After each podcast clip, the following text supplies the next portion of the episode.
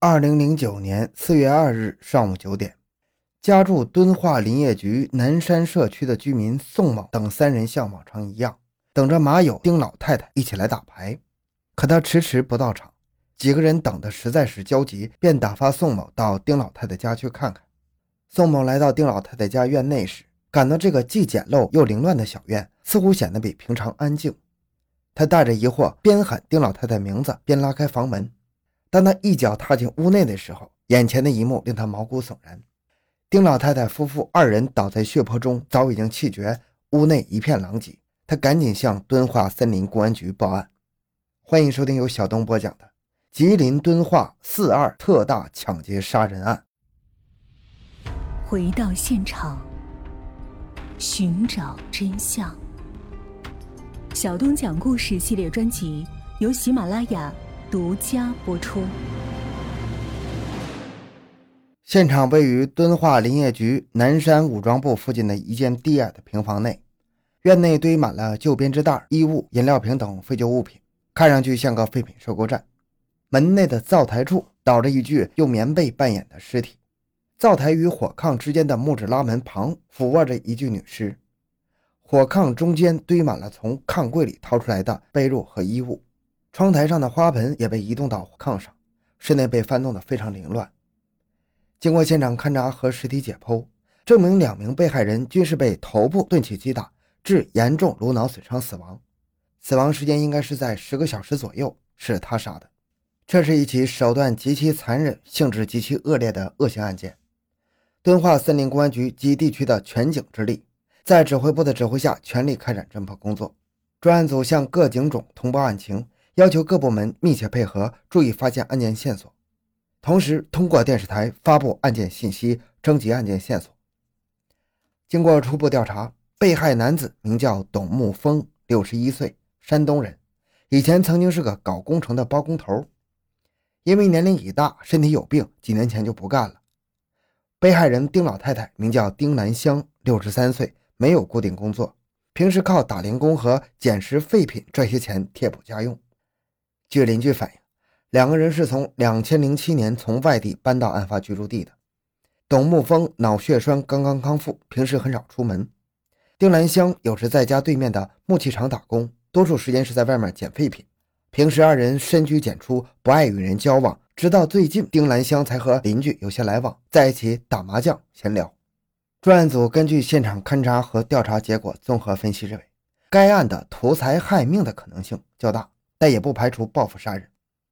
从作案现场遗留痕迹分析，作案人应该是成年男性，一到两人，与死者熟悉，了解被害人的经济情况，心狠手辣，心理承受能力较强，有作案经验。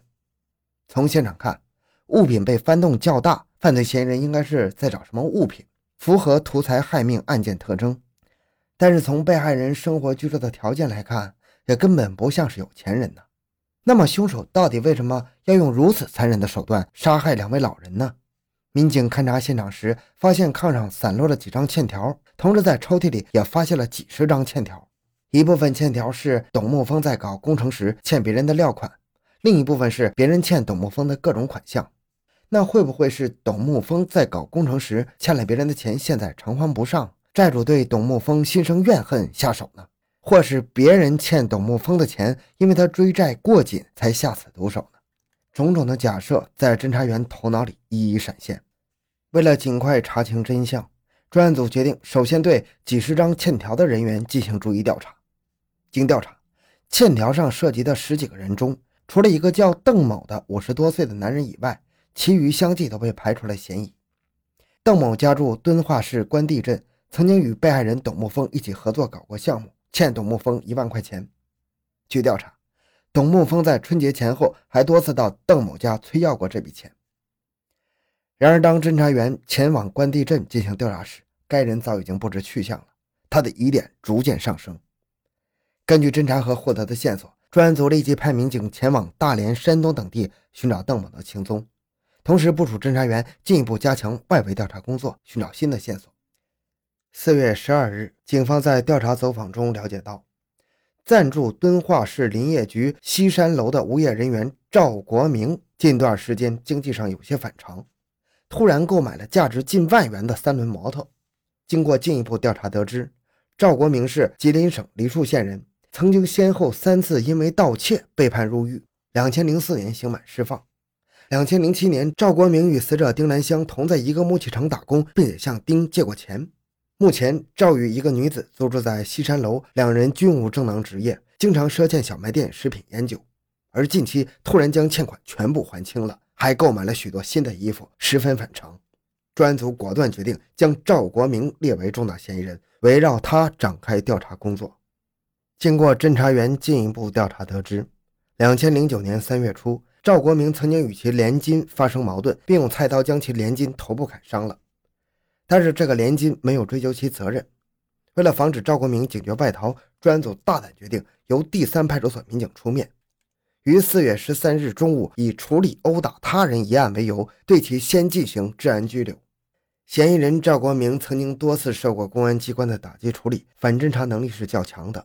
如果没有足够的证据从心理上将其攻克，一旦他有所警觉，势必负隅顽抗。专案组成员经过认真分析。决定先从外围侦查入手，重点了解案发时嫌疑人的行踪。通过民警的耐心工作，赵国明的妻子终于说出了赵国明的行踪。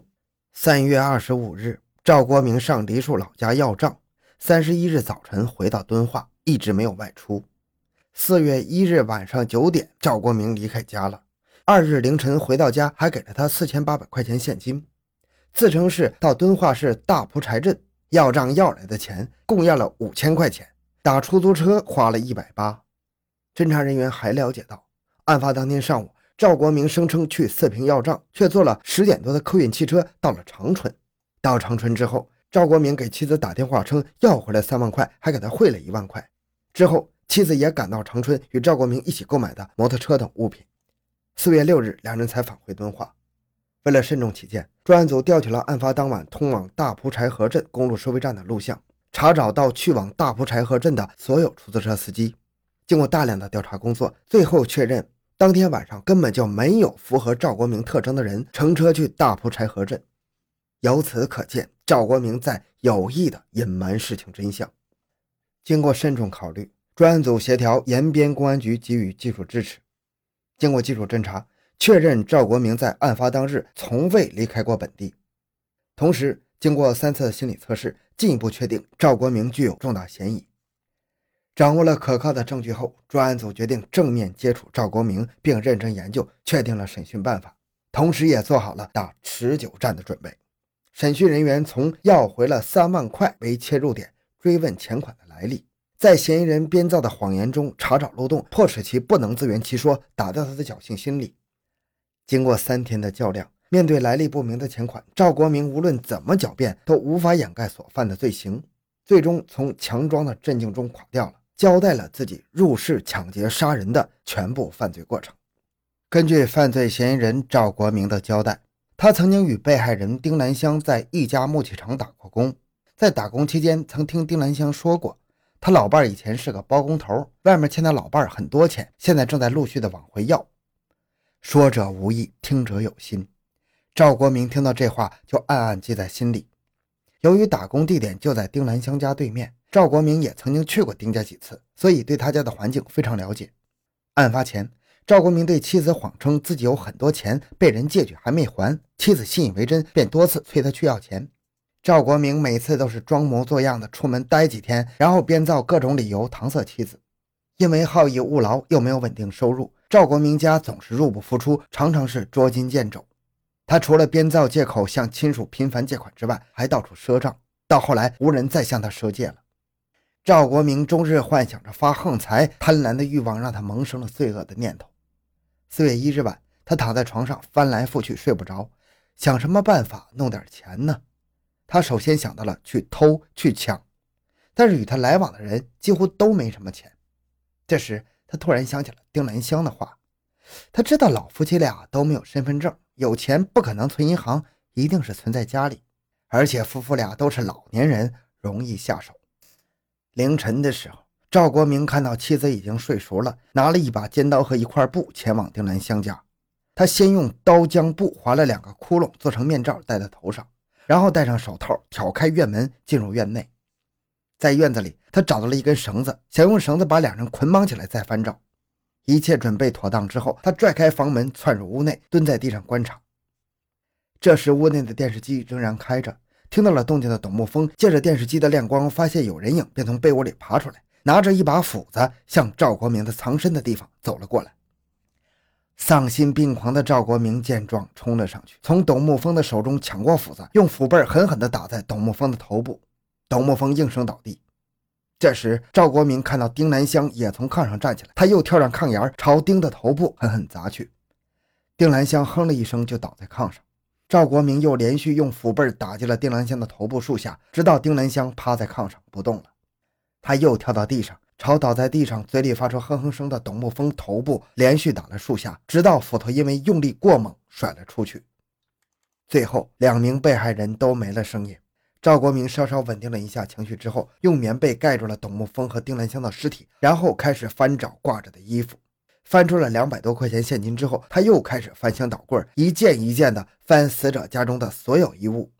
最后，他打开靠着窗户的一个柜门，从一件衣服兜里翻出了三万七千块钱现金之后，迅速逃离现场。好，这个案子就讲到这里。小东的个人微信号六五七六二六六，感谢您的收听，咱们下期再见。